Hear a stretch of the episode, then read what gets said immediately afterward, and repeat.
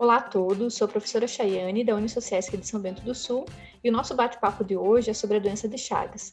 E quem vai falar um pouquinho mais sobre esse assunto são as acadêmicas do curso de Biomedicina Camila, Gabriela e Nadine, que desenvolveram um estudo sobre a ocorrência da doença de Chagas aguda na região norte do Brasil entre os anos de 2007 a 2019.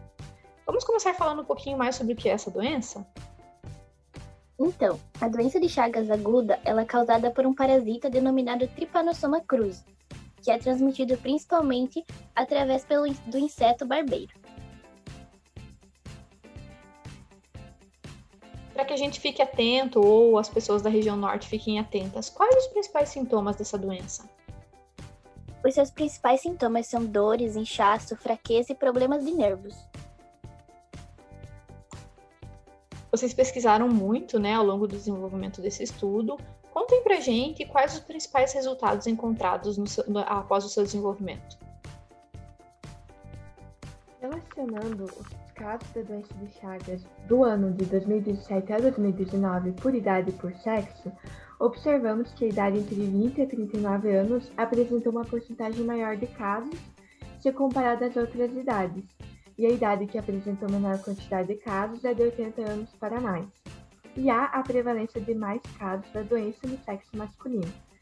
Já comparando a quantidade de casos da doença de Chagas entre todas as regiões do Brasil só no ano de 2019, nota-se que a região norte tem uma prevalência de casos, com 350 infectados, a região nordeste, com 32 infectados, região centro-oeste com dois infectados e região sudeste e sul com nenhum infectado. E por que a região norte tem uma prevalência de casos? Devido a condições inadequadas de processamento e preparo de alimentos, como no preparo do açaí, e falta de melhorias habitacionais e campanhas educativas.